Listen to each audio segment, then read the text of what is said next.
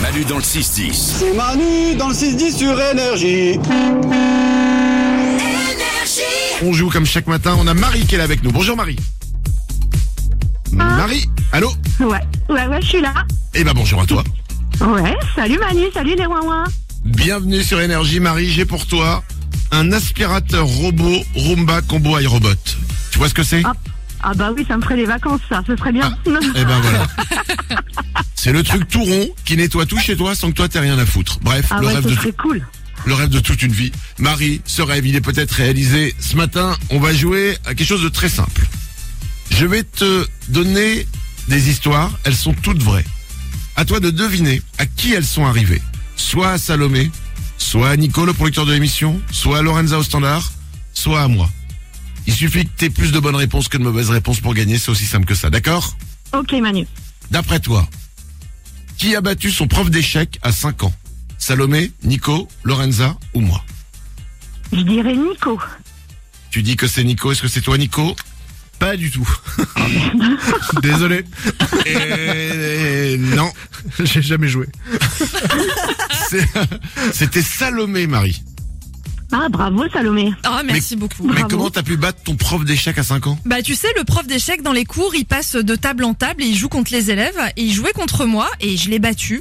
Et il a regardé, il m'a dit euh, ah bah échec et maths.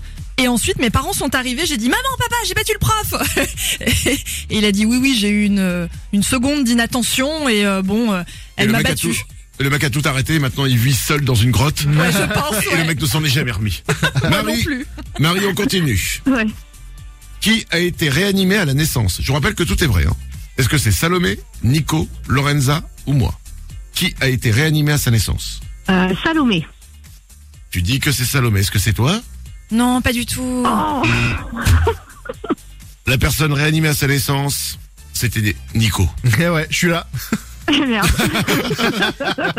Comment ça se fait C'est quoi l'histoire Bah, je suis né euh, grand prématuré et en fait j'ai fait ce qu'on appelle un double pneumothorax à la naissance, c'est-à-dire que les poumons sont pas euh, décollés, ce qui est un petit peu chiant pour respirer. Et donc j'ai perdu connaissance à ce moment-là, et donc ils ont dû me réanimer. Mais je Oh là là. l'ai- je l'ai appris à 32 ans quand ma fille est née. J'ai filé mon carnet de naissance et c'est la sage-femme euh, à l'hôpital qui m'a dit ah vous avez été réanimé à la naissance. Ah bon Mais tu l'avais pas lu Bah Tu- non tu j'avais l'avais jamais pas lu mon carnet de naissance, je regardais que la courbe, tu sais du poids et de, et de la taille. La courbe du poids qui monte, qui monte, qui monte, qui Ouais. monte. Putain, jamais sa naissance ce truc. On continue. D'après toi, à qui c'est arrivé Marie Salomé, Nico, Lorenza ou moi Qui a payé une course de taxi, non pas pour transporter quelqu'un, mais pour transporter un jambon Ah, je dirais Manu. Ah C'est une bonne réponse. Ah, J'ai payé une course de taxi pour transporter un jambon. En fait, c'est un pote pour mon anniversaire qui, c'est une sorte de van, m'avait offert un vrai jambon. Mais vous voyez le... Les gros le- là. Ouais, le gros, le gros, le truc que tu vois euh, accroché, quoi. Donc impossible à transporter parce que moi j'étais à moto. Je ne pouvais pas transporter ce jambon à moto. Et pour rentrer chez moi, j'ai pas eu d'autre choix que d'appeler un taxi, de, de, de payer une course pour lui en lui disant voilà, en fait c'est pour transporter ce jambon et on se retrouve devant chez moi dans 15 minutes. Ah le colis. voilà, et- et exactement. C'est un livreur en fait, livreur de jambon pour moi. Nico. Le pauvre chauffeur de taxi qui voulait se faire un petit peu de conversation, ça a pas dû être très causant quoi. Ah Non, mais bon, il était peinard, quoi. Il était décontracté.